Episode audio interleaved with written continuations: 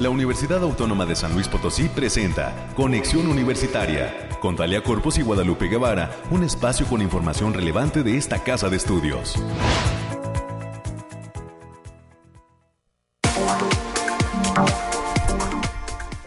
Es miércoles ya mitad de semana, hoy es 2 de marzo del año 2022. Soy Talia Corpus y a nombre de todo el equipo que hace posible este esfuerzo de comunicación le doy a usted la más cordial y cálida, porque hace frío, ¿verdad? De las bienvenidas a nuestro espacio de noticias. Eh, le pido que se quede con nosotros hasta las 10 de la mañana, que nos acompañe eh, sintonizando a través de las frecuencias de Casa Radio Universidad, el 88.5 FM en San Luis Potosí Capital, junto con el 1190 de amplitud modulada. Muchísimos saludos también a quienes se encuentran sintonizando a través del 91.9 FM, que tiene como sede la ciudad de Matehuala y ofrece cobertura a diferentes municipios del Altiplano Potosino y hasta del sur de Nuevo León. Así es que si eh, tienen la oportunidad de hacerlo por la radio tradicional, pues muchísimas gracias y quienes no, eh, pueden encontrarnos también a través de la página web de radio y televisión.uaslp.mx. Les recuerdo además que en cada una de estas emisiones eh, pues generamos un podcast que se sube a la plataforma de Spotify, específicamente en el canal de la UASLP. Así es que si algún día no tiene oportunidad de escucharnos, ya sabe que ahí también se encuentra. Son las 9 de la mañana con 3 minutos de este miércoles y le quiero adelantar qué es lo que tenemos preparado respecto a las entrevistas que estaré presentándole a usted a lo largo de nuestra emisión. En un primer momento, a las 9.20 de la mañana, tendré la oportunidad de dialogar con la licenciada Stasey Jurón de la Cruz Hernández, egresada de la licenciatura en Geografía de la Facultad de Ciencias Sociales y Humanidades. Y es que tenemos el reporte de que ella obtuvo una beca de la ONU con un proyecto que le permitirá ser asesora de difusión ambiental del área natural protegida y de protección de flora y fauna de la Sierra de San Miguelito, región noreste y Sierra Madre Oriental. Después, a las 9.30 de la mañana, em, conversaremos con la doctora Laura Hernández Alvarado, quien es coordinadora de materias comunes de la Facultad de Ciencias Químicas y que justo en esta ocasión nos estará hablando de cuáles son esas habilidades blandas que se desarrollan entre estudiantes de esta entidad académica y las acciones que justamente fortalecen las mismas. En el último bloque, los temas culturales vendrán con el doctor Saúl Iván Hernández, quien es catedrático de la Facultad de Ciencias Sociales y Humanidades, y además, y que para esta ocasión nos trae la invitación a la conferencia titulada Imagen en Movimiento, que se está eh, presentando en el marco de la muestra Migración, que exhibe desde hace algunos días el Centro Cultural Caja Real. Y eh, pues esta conferencia se va a realizar el día de mañana 3 de marzo. Esto más nuestras secciones de siempre, los temas climatológicos, las noticias de COVID-19, las noticias universitarias con la licenciada América Reyes, además de las cuestiones de eh, las universidades de México y los temas de ciencia. Le recuerdo que tenemos líneas de enlace, usted se puede comunicar con nosotros al 444 826 1347 o 48 si lo prefiere y dejarnos sus sugerencias y comentarios. Son ya las 9 de la mañana con 5 minutos. Arrancamos.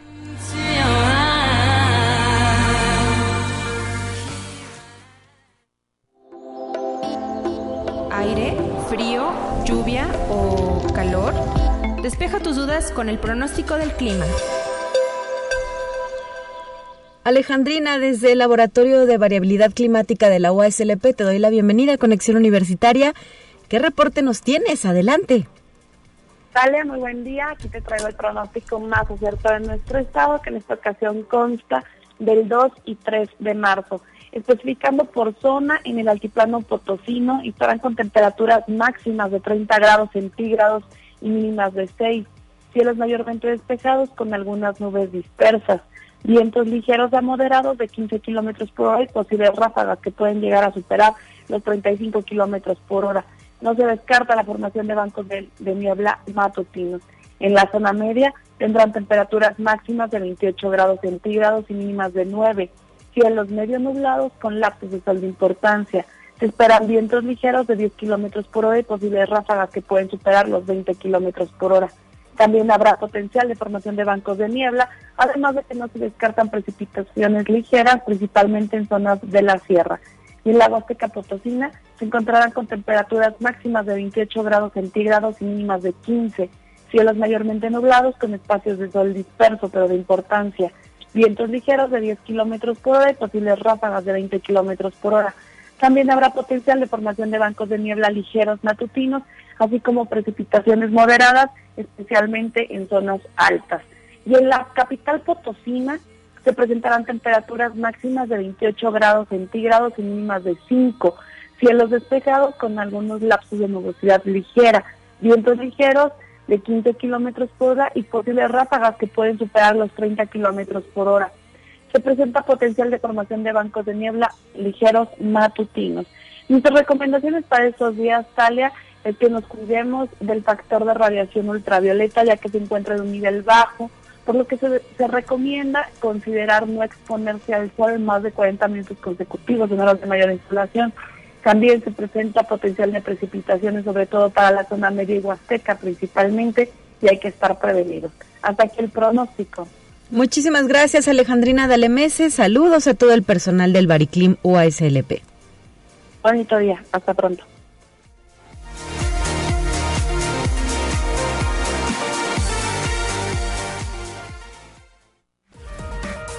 Lo más relevante del reporte COVID-19. Hola, ¿qué tal? Muy buenos días. Le habla Noemí Vázquez. Espero se encuentre muy bien el día de hoy. Aquí le tenemos la información del coronavirus que surge en el mundo. El estado de Nueva York levantará el mandato de uso de mascarillas en las escuelas este día 2 de marzo, detalló la gobernadora del estado, quien cita una gran baja en las infecciones de COVID-19 y nuevas directrices federales.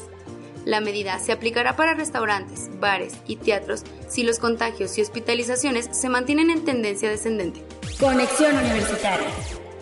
Tras dos años de la aparición de la pandemia de COVID-19 en el mundo, que desató el interés de adquirir una póliza para estar protegidos ante una enfermedad, esta conciencia permanece vigente y sigue en incremento el número de contrataciones de pólizas, dijo Daniel Bandle, director general de AXA México. En el caso de gastos médicos mayores, la aseguradora reportó 46.000 asegurados más que en 2021, con un total de 1.5 millones y también alcanzó 218 mil clientes en servicios de atención y prevención médica. Conexión Universitaria. Prácticamente uno de cada cuatro tamaulipecos que han fallecido por complicaciones del COVID-19 padecía obesidad, de acuerdo con estimaciones de la Secretaría de Salud del Gobierno Federal. La dependencia informa en su estadística elaborada con apoyo de CONACYT que un 24.12% de los decesos ocurridos en la entidad presentaron esa comorbilidad, según la estadística federal, hasta el pasado sábado, Tamaulipas tenía un acumulado de 7.858 fallecimientos por coronavirus, de los que se desprende que 1.895 de las víctimas eran obesas. Conexión Universitaria. El COVID-19 es una enfermedad multiorgánica, es decir, afecta a varios órganos del cuerpo, entre ellos el cerebro y los testículos. Se han publicado investigaciones en las que se menciona una afección a las gónadas masculinas, de acuerdo con la investigación Atrofia testicular y patología hipotalámica de COVID-19 publicada en Springer Link, el cerebro y los testículos están sincronizados fisiológicamente por la acción de las gonadotropinas y las hormonas esteroides sexuales. Esto ha sido todo por hoy, muchas gracias por escucharnos, recuerde seguir las medidas anti-COVID y no dejar de cuidarse. Hasta pronto.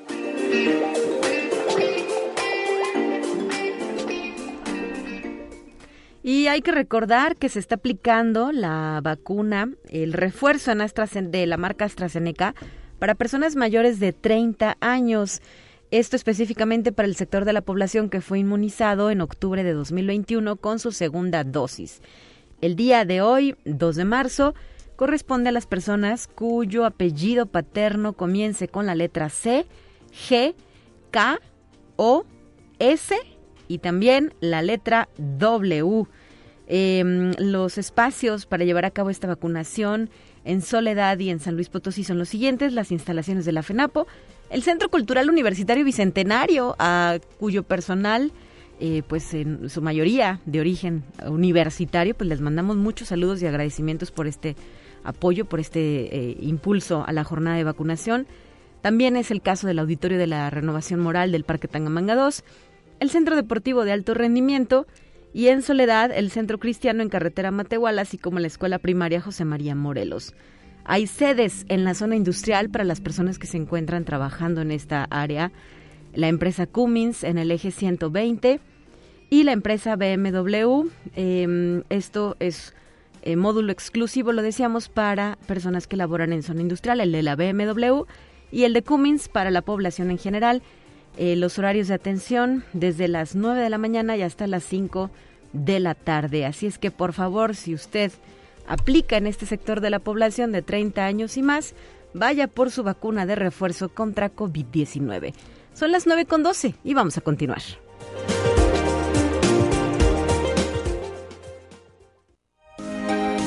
Escucha un resumen de Noticias Universitarias.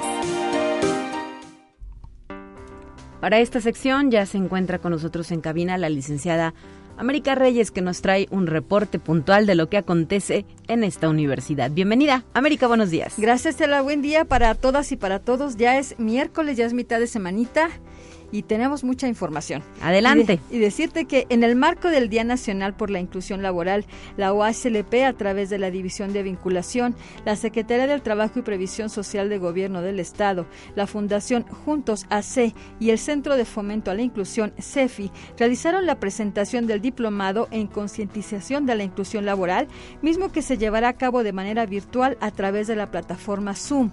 El doctor Alejandro Cermeño aseguró que la institución no olvida que hay mucha discriminación y las personas que no tienen suficiente educación para competir por un trabajo digno deben de gozar de beneficios y capacitación.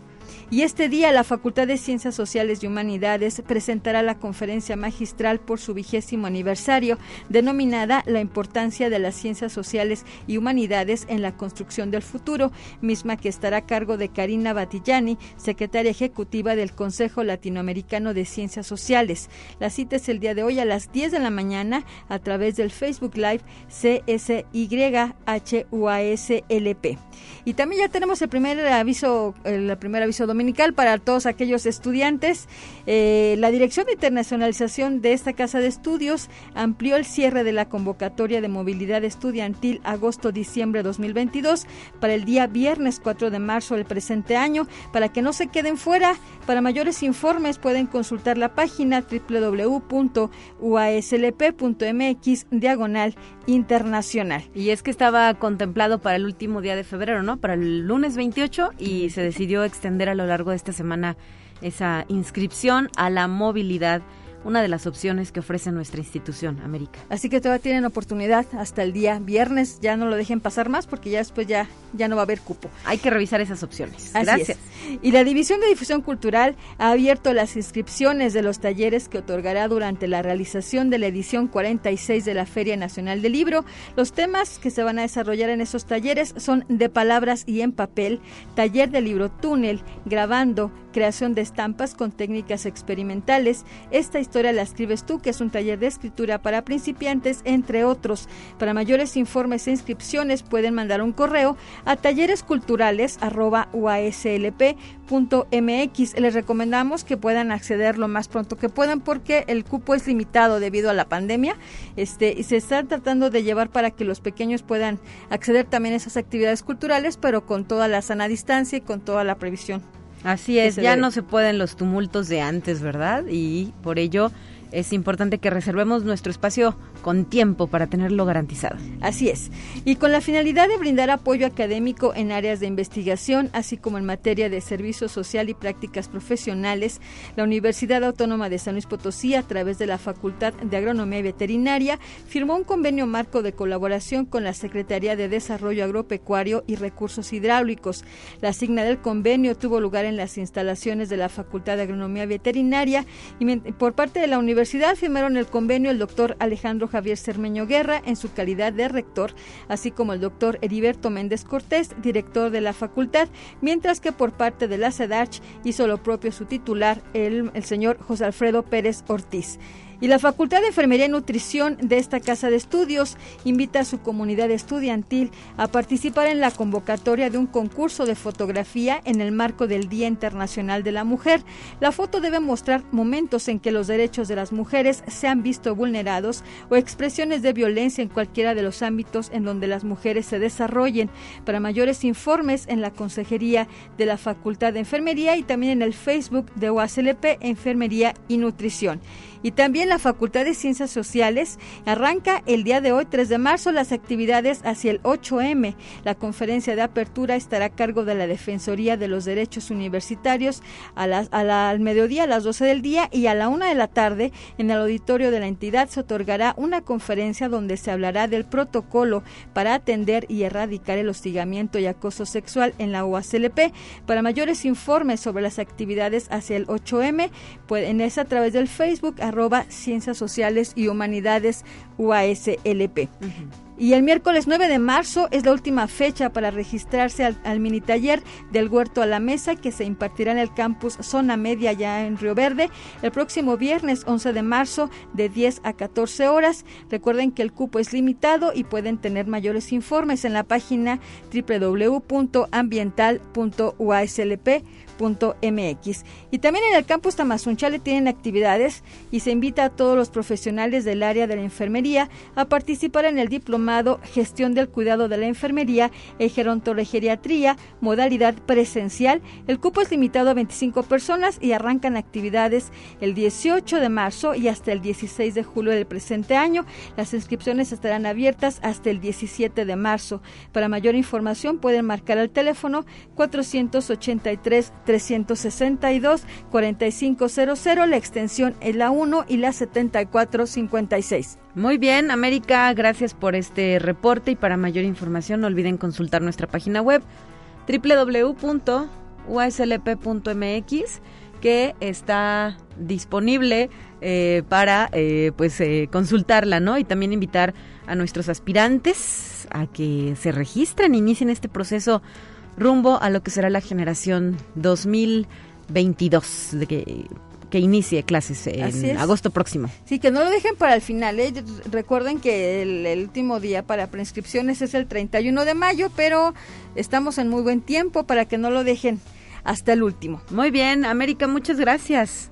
Buen día para todos, cuídese. Y em, me gustaría agregar información respecto a que, más bien no es información, es una felicitación a eh, la División de Estudios de Posgrado de la Facultad de Derecho, específicamente a la comunidad académica de la Maestría en Gobierno y Políticas Públicas de eh, nuestra institución, porque ayer celebró el primer aniversario del inicio de sus actividades académicas. Así es que muchas felicidades, enhorabuena por esto y que sean pues eh, muchos años más, ¿verdad? De esta maestría en Gobierno y Políticas Públicas, que son eh, pues parte de la oferta de posgrado más reciente de la universidad. Y la Facultad de Ciencias de la Información nos ha hecho llegar también la invitación para que las personas interesadas se inscriban, se preregistren al diplomado en archivística, gestión de documentos y administración de archivos que van a implementar, van a eh, impartir, perdón, desde el mes de abril y hasta septiembre de 2022.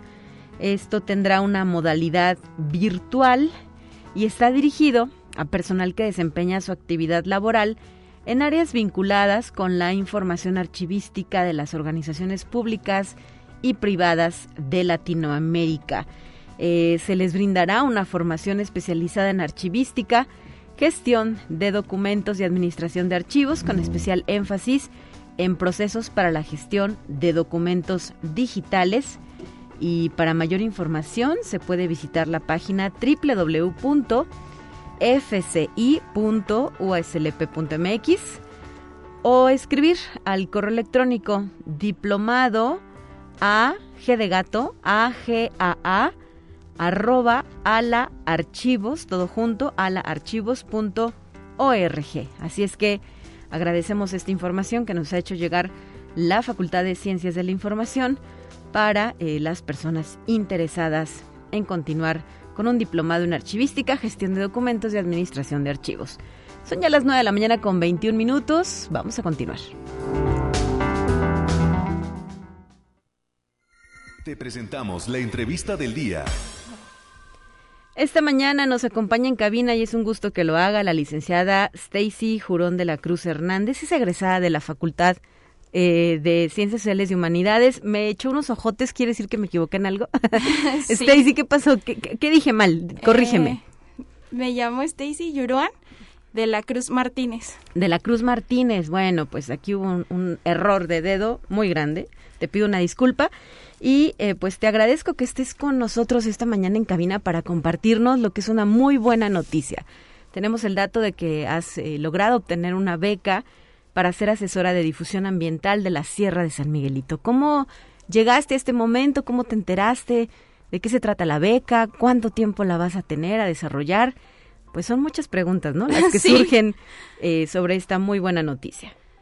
Pues em, primero el más bien el empleo lo compartieron los profesores de la universidad, bueno, mis profesores, soy licenciada en geografía, y pues nos lo compartían en un grupo que tenemos de geógrafos, un PTC, el doctor Humberto Reyes, y después la que ahora es este como mi jefa, la doctora Guadalupe Galindo, me reenvió el link para que me diera de alta.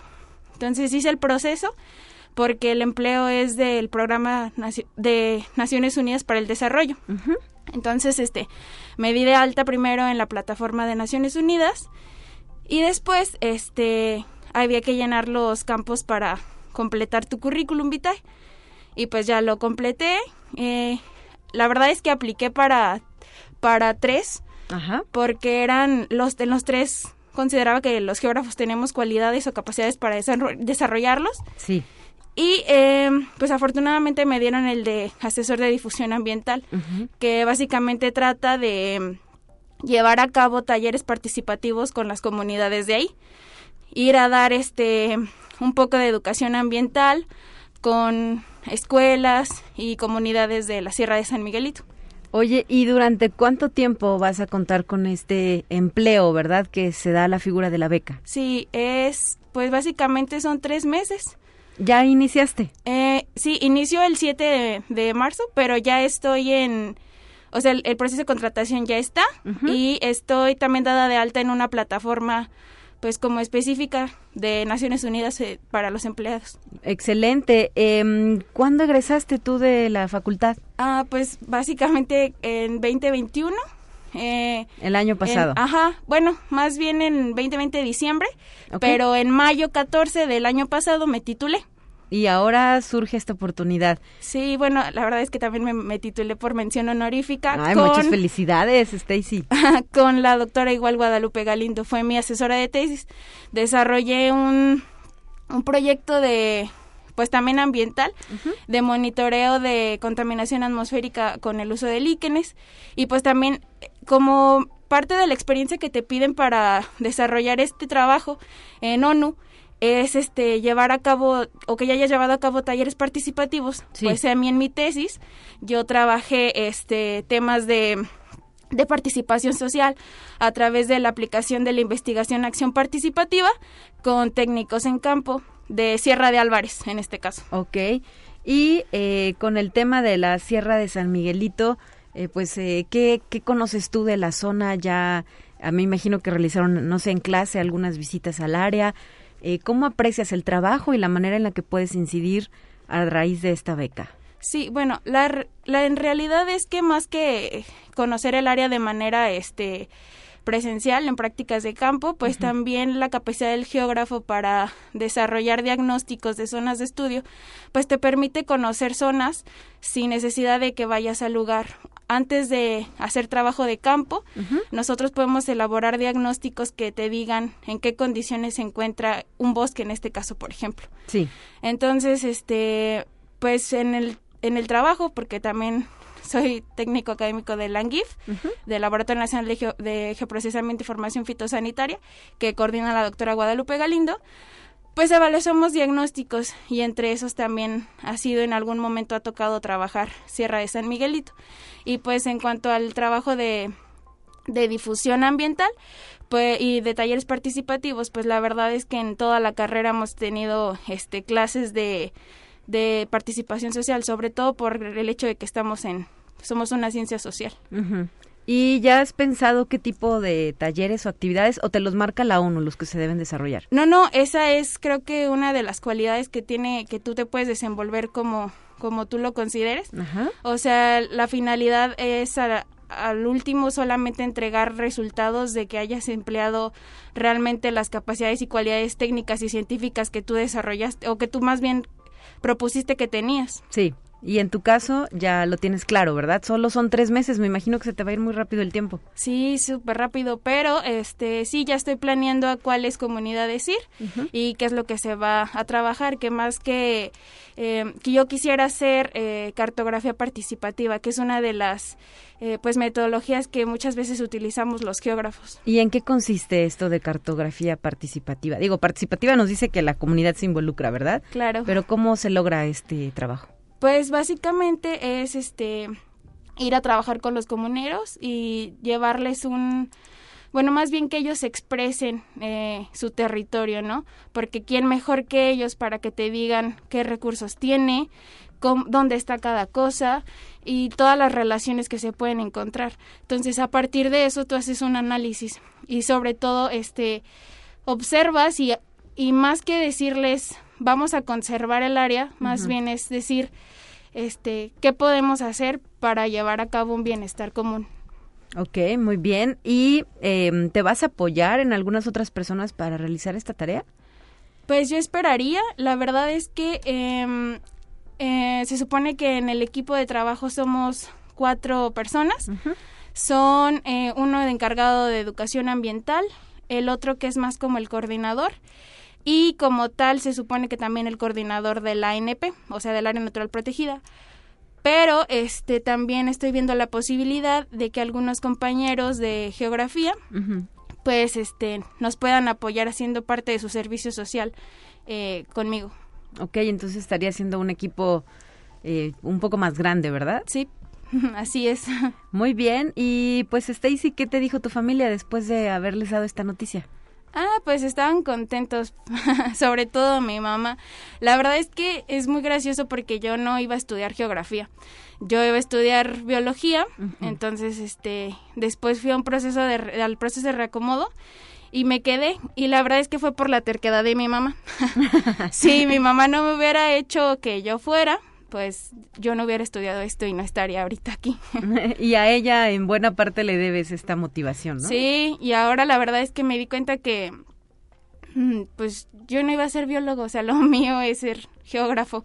Entonces, este, estoy súper contenta con mi carrera, la verdad. Te iba a decir que las mamás nunca se equivocan, o rara vez se equivocan las mamás, ¿no? Sí. Pues muchísimas felicidades a ti y a tu familia también por eh, pues haber logrado esto a menos de un año de haber egresado y además ya titulada de la licenciatura en geografía. Se nota que te gustaba, ¿verdad? Porque lograste esa mención honorífica. Sí, la verdad es que me encantaba.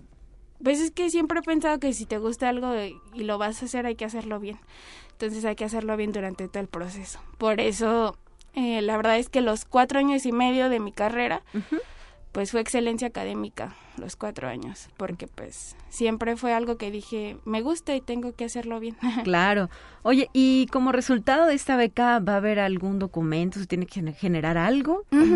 Sí, bueno, la verdad es que yo esperaría que también hubiera como un plazo alargado, pero por el momento está bien. ¿Y se puede renovar la beca? Sí, yo esperaría.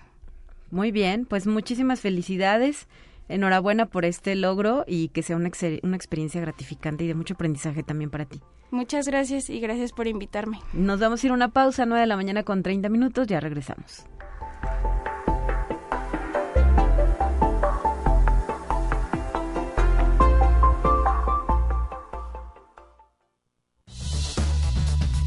Vamos a una breve pausa. Acompáñanos.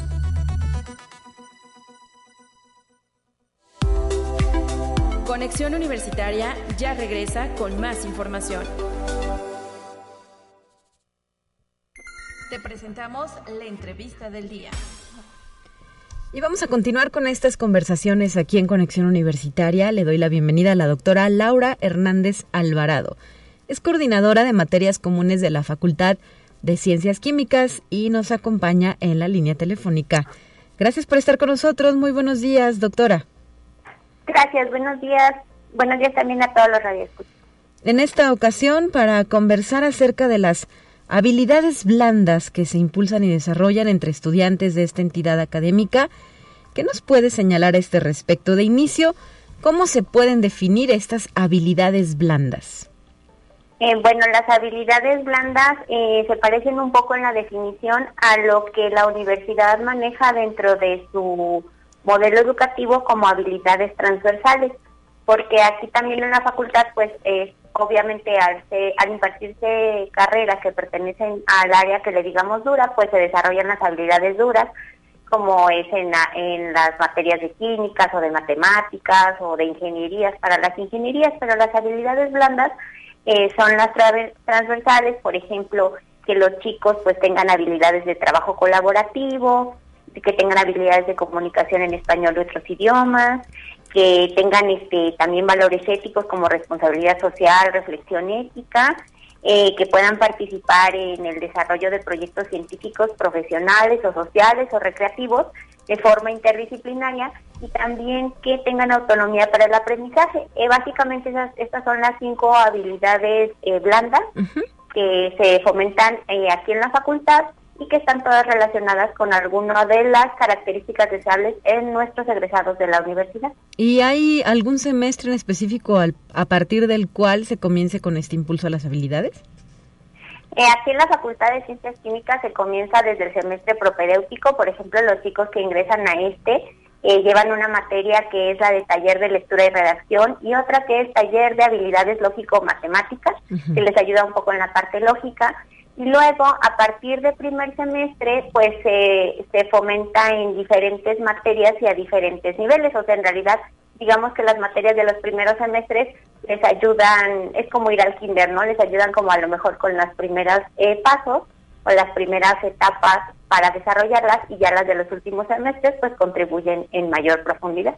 ¿Y qué se necesita para llevar a cabo el desarrollo de estas habilidades blandas o, o todos tienen la misma capacidad de, de lograr ese impulso a las mismas? Eh, pues respecto a los alumnos, eh, pues yo creo que ese es el gran reto de la educación universitaria, ¿no? Porque independientemente de eh, el, background o los antecedentes que traigan los chicos, ya sea sociales, económicos, educativos, pues intentar como irlos todos nivelando y que a lo largo de su transcurso por las materias puedan ir desarrollando y fomentando estas habilidades que pues son igual de deseables que las habilidades duras o características de su profesión ya cuando estén ejerciendo.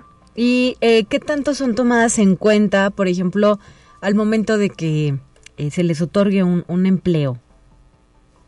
Pues son cosas que obviamente les evalúan los, eh, los, pues sí, los el personal de, de mm, recursos humanos que los entrevista, ¿no? Porque cuando cualquier egresado de la Facultad de Ciencias Químicas lo entrevista, no nada más este, van a tomar en cuenta qué tanto saben los chicos, sino qué tanto saben, por ejemplo, eh, trabajar en equipo, qué tanto son proactivos, qué tanto tienen una buena comunicación oral y, escrita, ¿no? Entonces yo creo que van a la par de las habilidades duras, que aquí en la facultad les decimos eh, eh, habilidades o competencias específicas de cada carrera. Recuérdanos cuántas carreras se ofrecen en la Facultad de Ciencias Químicas. Ah, ahorita en la licenciatura son cinco, son tres ingenierías, que son la ingeniería en alimentos, la ingeniería química, la ingeniería de bioprocesos, además está la carrera de química, química pura, y la carrera de químico farmacobiólogo. ¿Y su población estudiantil, eh, de cuántas personas estamos hablando? ¿Tendrás el dato, doctora? Eh, sí, ahorita son aproximadamente unos 1.600 estudiantes. Wow, entre todos los años que duran, hasta cinco años, ¿verdad? Duran estas carreras. Eh, eh sí, es correcto los chicos pueden, dependiendo de cómo salgan en el examen de admisión, entrar a primer semestre o a semestre propedéutico y entonces, eh, contando el semestre propedéutico serían cinco años, si entran a primer semestre serían cuatro años y medio. Muy bien, pues hay que recordar además, ya que estamos aprovechando estos minutos, que se encuentra abierto nuestro proceso de admisión para el ingreso de nuestra siguiente generación. Y aquellos chicos y chicas que tengan la inquietud, pues no duden en acercarse a la Facultad de Ciencias Químicas e identificar pues a cuál carrera les gustaría entrar, que sabemos además pues suelen tener una alta demanda. Sí, es correcto. Además, este, ahorita la, la, Comisión de Promoción de la Facultad está haciendo una labor muy fuerte no solo eh, presencial para aquellas este, preparatorias que así lo permiten, sino también virtual y también los viernes eh, a las 11 de la mañana, me parece que por eh, la plataforma de Microsoft Teams, hay foros para chicos interesados en las carreras en las que ellos pueden este, interaccionar directamente con, con algunos profesores de las carreras y resolver sus inquietudes. La información de estos foros está en las redes sociales de la Facultad de Ciencias Químicas, por si gustan este, revisarlas ahí. Muy bien, y su página de Facebook, ¿verdad? Que es otro de los canales de comunicación. Sí, también en Instagram. Perfecto, pues muchísimas gracias, doctora Laura Hernández Alvarado, coordinadora de materias comunes de la Facultad de Ciencias Químicas. Y saludos con afecto hasta la zona universitaria poniente. Sabemos que pues nos hemos incorporado ya a las clases presenciales y la algarabía se percibe, ¿verdad? Se siente en esta eh, zona universitaria. Sí, claro que sí, es para nosotros un gusto tener a los chicos de vuelta y creo que para la gran mayoría de ellos también este, están muy contentos de poder regresar a clases eh, porque pues aunque la virtualidad nos ayudó en algunas cosas, eh, obviamente las clases presenciales, nada como la interacción entre nosotros los maestros y los alumnos para que sea mejor el proceso de aprendizaje de ellos. Así es, y bueno, ¿qué decir cuando se trata de habilidades blandas, verdad? Porque justo, pues sí, se necesita esa presencialidad. Sí, es correcto. En, virtual sí estaba como difícil fomentarlo. También la parte de práctica de los laboratorios, pues sí, no, no es lo mismo para nosotros. Claro, pues muchísimas gracias por habernos acompañado en esta ocasión y muchos saludos. Gracias, igualmente. Hasta luego. Bonito día para todos. 9 de la mañana ya con 40 minutos. Antes de continuar, me gustaría recordar también que la eh, Defensoría de los Derechos Universitarios nos está invitando a la conferencia magistral que lleva por título La justicia restaurativa en las universidades como herramienta para la generación de espacios libres de violencia contra las mujeres. La actividad se va a desarrollar el día de hoy, martes 2 de marzo, en punto de las 12 del día a través de su página de Facebook. Los encuentra como Defensoría de Derechos Universitarios UASLP. Y esta conferencia eh, corre a cargo de la maestra Ariadna Osorio García. Ella es abogada y facilitadora de procesos restaurativos.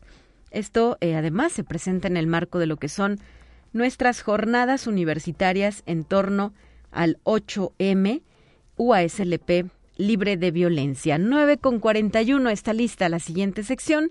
Le invito a escucharla.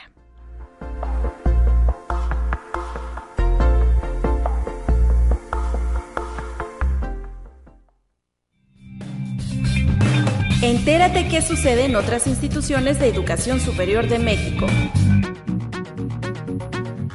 El próximo viernes 4 de marzo, la Universidad Autónoma del Estado de Hidalgo presentará el quinto informe de la Administración Universitaria 2017-2023 a cargo del rector Adolfo Pontigo Loyola. Entre los logros y resultados que se darán a conocer se encuentran los reconocimientos internacionales como el otorgado por la calificadora británica Quacquarelli Simons que posicionó a la institución en el top 801.000 del World University Ranking en el 2022, en donde le otorgó cuatro estrellas de cinco posibles. Conexión Universitaria. En reunión con comités de Lobos al Rescate, Lobos Culturales, sociedades de alumnos y consejeros directivos de las escuelas, facultades e institutos de la Unidad Torreón, el rector de la Universidad Autónoma de Coahuila, Salvador Hernández Vélez, expuso los logros obtenidos durante su primer año de gestión de su segundo periodo. El evento se llevó a cabo en la gran sala de Ciudad Universitaria Campus Torreón, donde asistió la coordinadora de la Unidad Torreón, Sandra López Chavarría, el coordinador general de Extensión Universitaria, Víctor Manuel Sánchez Valdés, así como directoras y directores. Conexión Universitaria.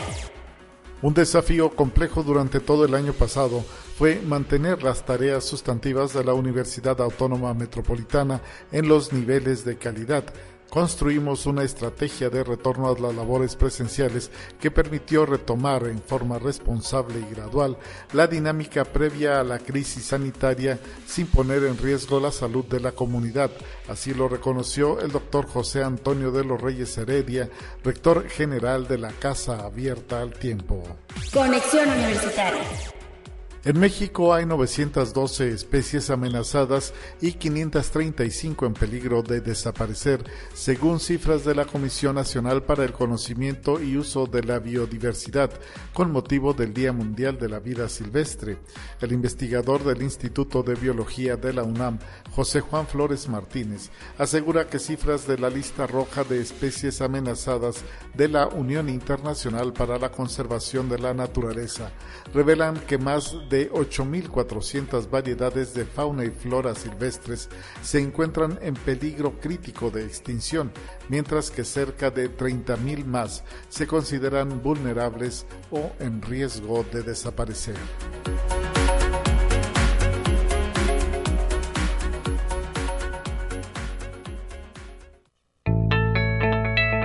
La UNI también es arte y cultura. Desde hace algunas semanas, el Centro Cultural Universitario Caja Real eh, exhibe una nueva exposición fotográfica que lleva por título Migración. En su momento eh, tuvimos la invitación de parte de los organizadores para asistir a la apertura de la misma. Y esta mañana, en la línea telefónica, agradezco que se encuentre el doctor Saúl Iván Hernández, docente de la Facultad de Ciencias Sociales y Humanidades, quien pues va a impartir una conferencia en el marco de esta propuesta de eh, fotográfica eh, que está presentando el Centro Cultural Caja Real. Bienvenido, doctor, muy buenos días. Hola, Talia, muy buenos días. Qué gusto escucharte eh, y qué gusto estar aquí con ustedes en Conexión Universitaria. Muy buenos días. Y mejor aún porque pues de viva voz puedes hacer esta invitación extensiva a nuestra audiencia para que te acompañe el día de mañana. Sí, claro, este, con todo gusto. Fíjate que en Centro Cultural Caja Real este, llevamos como una, este, eh, una relación este, muy estrecha en la difusión de, de, eh, los temas sociales, ¿no? de actualidad. Eh, en esta ocasión me invitaron a impartir una, una conferencia este próximo jueves, es decir, bueno, mañana, mañana a las seis de la tarde en Centro Cultural Caja Real, em, que lleva por título eh, imagen en movimiento, migración en San Luis Potosí, historia y actualidad. Entonces, esta es una conferencia en, en la que básicamente eh, abordaré, abordaré de la forma más amable que pueda, más sencilla, sí, los aspectos de la migración en San Luis Potosí, sobre todo de aquellos grupos de extranjeros eh, que, históricamente llegaron a principios del siglo XX y después me pasaré a hablar un poco de la actualidad y de las condiciones de la migración eh, en San Luis Potosí, ¿no? Sobre todo porque, pues bueno, ahora nos encontramos ante un fenómeno muy importante migratorio a partir de las caravanas migrantes de centroamericanos, ¿no? De, este triángulo norte que le llamamos migrantes de eh, Guatemala, Honduras y El Salvador.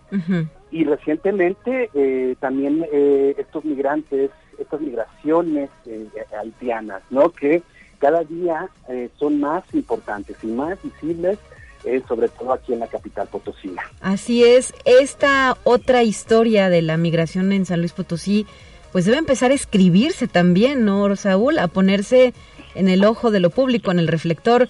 Luego lo que escuchamos o en ocasiones también podemos leer, por ejemplo, a través de redes sociales, son más bien quejas e inconformidades porque hay eh, población extranjera cruzando por nuestro territorio, pero desde el ámbito académico también se debe pues es, eh, arrastrar el lápiz para analizar estas situaciones. Claro, este, y, sobre todo porque nosotros tenemos que entender que, que, la migración es casi un, la migración es un derecho. De inicio, ¿verdad? para ponerlo sobre la mesa. sí, de inicio la migración es un derecho, el desplazarte y moverte eh, eh, por, por, por el mundo es un derecho. Entonces, incluso las civilizaciones, las culturas, las naciones, los estados, todo lo que tú veas, eh, se ha producido a partir de las migraciones, ¿no? Entonces nosotros somos una una sociedad eh, definitivamente que es pluriétnica, ¿no? Desde la llegada de, de, los conquistadores españoles hasta la fecha nos hemos ido conformando y nutriendo de las migraciones, de otras formas de vida, de otros puntos de vista, de otras gastronomías, de otras culturas. Lo que no alcanzamos a entender es que eh, eh, desafortunadamente los discursos de Estado nos dicen que la tierra es de nuestra propiedad, que, estos, estos constructos sociales que nosotros llamamos fronteras, eh, que son constructos finalmente sociales y políticos, sí, eso es lo que son, son, son realmente imaginarios, ¿no? Entonces, la población, nosotros tenemos que entender que todos, absolutamente todos somos migrantes y, y, que, y que las sociedades nos podemos nutrir y nos estamos nutriendo constantemente de, ellos, ¿no? Construimos mejores sociedades, se fortalecen más. El, el, punto de esto es que nosotros debemos crear a partir de los aparatos del Estado, ¿no? Del gobierno, las condiciones para que esto suceda, ¿sí? Que, que entre todos construyamos una mejor sociedad. Entonces, eh, bueno, eh, básicamente sobre esto eh, versa la, la la plática, conferencia que vamos a tener mañana a las seis de la tarde en el Centro Cultural Caja Real, ¿no? Eh, ver cómo se ha construido esta sociedad potosina que finalmente ha generado una identidad, pero a partir también de otros grupos de migrantes que llegaron desde hace siglos aquí. Así Entonces, ajá, y que, y que, la, y que al ser un punto geográfico estratégico el Estado, pues eh, eh, siempre, siempre vamos a tener migraciones, ¿no? Y, la otra cosa final que también tenemos que tomar en cuenta y que eh, hablaremos de ello es que la, migración tiene muchos factores, ¿no? Eh, para mejorar las condiciones de vida, por la salud, para estudiar, pero también son por, por, movimientos telúricos, por violencia política, sí, por inseguridad. Entonces, eh, yo, yo lo que pienso es que a nadie le gusta dejar su casa, ¿no? sí. Entonces, y tu tierra. Entonces, lo que pasa aquí es que eh, eh, en muchas condiciones se te obliga a dejar tu casa, ¿no? Y ahorita como nos encontramos con esta eh, gran descomposición social, ¿no? A partir de la delincuencia organizada, pues mucha gente está abandonando sus tierras. Ciudades completas se han, migrado a otros puntos de la República Mexicana. Entonces, vuelvo al punto inicial, ¿no, Octalia? todos somos migrantes por alguna u otra condición. Así es, pues va a estar muy interesante esta conversación reiterar el llamado porque es una actividad con carácter presencial, ¿verdad? Ahí mismo, en el Centro Cultural Universitario Caja Real, que se encuentra en las calles de Aldama y Madero, en el centro histórico de la ciudad de San Luis Potosí capital. La entrada es totalmente libre. La exposición pues se puede visitar un poco antes de el arranque de tu conferencia. Y Saúl, o después, ¿a quiénes podría interesarles esta charla? Obviamente, pues a los propios estudiantes de nuestra Facultad de Ciencias Sociales y Humanidades, pero ¿a quiénes más invitarías? Yo, yo esto lo estoy diseñando para el público, eh, para un público en general, Talia, porque finalmente cuando se trabaja desde la... Eh, el trabajo académico es bien importante. Sí, el trabajo científico y académico es bien importante porque genera conocimiento y genera eh, otras cosas, ¿no? Políticas públicas, etc. Pero cuando hablamos para un público en general, ¿sí? Eh, eh, es para concientizar y para que vayan todos y para que observemos el panorama general de lo que estamos viviendo. Entonces, eh, la difusión de estos temas en términos que todos y todas podamos entender es básico. Entonces, no es para un público nada más, es para todos y todas. Y así, y así me gustaría que se dieran este tipo de eventos. Muy bien, pues ahí eh, queda el dato, ¿verdad? Para que mañana a partir de las 6 de la tarde estén presentes, estemos presentes en el Centro Cultural Universitario Caja Real. Doctor Saúl Iván Hernández, muchísimas gracias por habernos traído la invitación y pues que sea un éxito esta actividad. Talia, yo te agradezco muchísimo el espacio y el espacio de difusión de la Universidad Autónoma de San Luis Potosí y este mañana allí les esperamos, Centro Cultural Caja Real. Eh, a las 6 de la tarde, es, eh, es Aldama. y Madero. Eh, Madero esquina, ajá, esquina con, con, con, Aldama. Entonces, este, pues muchas gracias y un abrazo fuerte y esperamos verles por ahí mañana. Muchas gracias y bonito día. Igualmente, hasta la próxima, un abrazo. Eh, al doctor Saúl Iván Hernández, también egresado de la Facultad de Ciencias de la Comunicación de la UASLP. Son ya las 9 de la mañana con 53 minutos y antes de mm, concluir con nuestra emisión, me gustaría también replicar esta invitación de la Facultad de Ciencias Sociales y Humanidades, que está celebrando su 20 aniversario, ya que el día 4 de marzo, es decir, el próximo viernes, en punto de las 13 eh, horas, va a presentar la conferencia magistral titulada La actualidad de la metafísica de Platón y Aristóteles. Estará a cargo del doctor Edgar González Varela del Instituto de Investigaciones Filosóficas de la UNAM. Em, esta actividad es impulsada por la licenciatura en Filosofía y para mayores informes se pueden registrar en el correo electrónico Elizabeth con th arroba uslp.mx. Y también no podemos dejar de mencionar que pues casi nos encontramos ya en cuenta regresiva rumbo a lo que será nuestra edición número 46 de la Feria Nacional del Libro, que arrancará el próximo sábado 12 de marzo. Si usted quiere conocer la programación, los invitados, los talleres, las actividades culturales, las presentaciones del libro, asómese a su página web o a su página de Facebook. Así los encuentra, nos encuentra como Feria Nacional del Libro UASLP y en este espacio se está llevando a cabo la difusión de los eventos que por cierto hay que remarcar son totalmente gratuitos. Eh, la expoventa de libros, como es costumbre, se realizará aquí en el patio del edificio central de nuestra institución. Terminamos emisión 9 con 54. Muchísimas gracias a Anabel por el apoyo en los controles técnicos como parte del equipo de Radio Universidad a Efraín Ochoa por la producción de este espacio de noticias. Tenemos los temas de ciencia para concluir. Hasta mañana.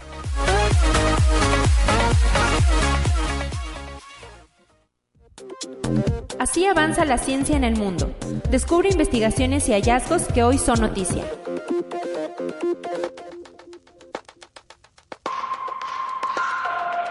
La productividad agrícola en la región mediterránea podría caer un 17% para 2050 a causa del cambio climático si se mantiene un nivel alto de emisiones de CO2.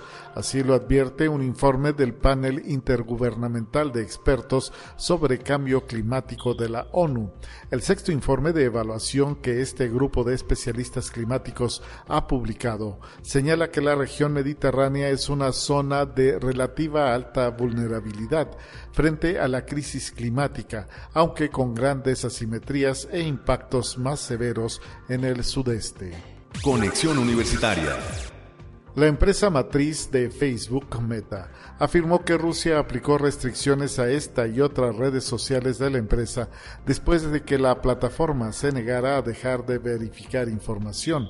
El regulador de comunicaciones ruso anunció que limitaba el acceso a Facebook al que acusa de censurar y de imponer restricciones a cuatro medios de comunicación rusos, coincidiendo con la invasión de Ucrania por parte del ejército ruso. Nick Clegg, vicepresidente de Meta, confirmó que la plataforma verifica la información publicada por estos medios. Conexión Universitaria. Rusia ha lanzado bombas termobáricas en Ucrania, lo que demuestra la devastación que busca, según indicó la Embajada de Ucrania en Estados Unidos. Las bombas termobáricas son también conocidas como bombas de vacío y que provocan explosiones de alta temperatura por parte de las fuerzas rusas. Este tipo de armas están prohibidas por la Convención de Ginebra, por lo que su empleo subraya que la devastación que busca Rusia en Ucrania es grande. Conexión Universitaria. El gobierno japonés rastrea el origen del ciberataque cometido contra un proveedor del fabricante de vehículos Toyota que ha paralizado su producción en todo Japón, mientras las empresas evalúan cuándo podrán retomar las operaciones en las fábricas el gobierno está recopilando información junto al Ministerio de Economía y Comercio y la Policía Nacional y trabajará para potenciar la ciberseguridad junto al sector privado.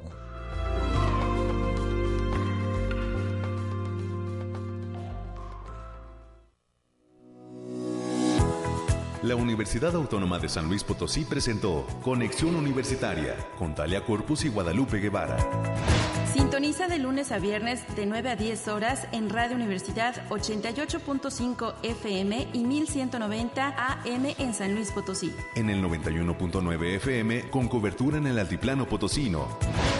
O en el resto del mundo por el portal www.uaslp.mx y la app UASLP de descarga gratuita.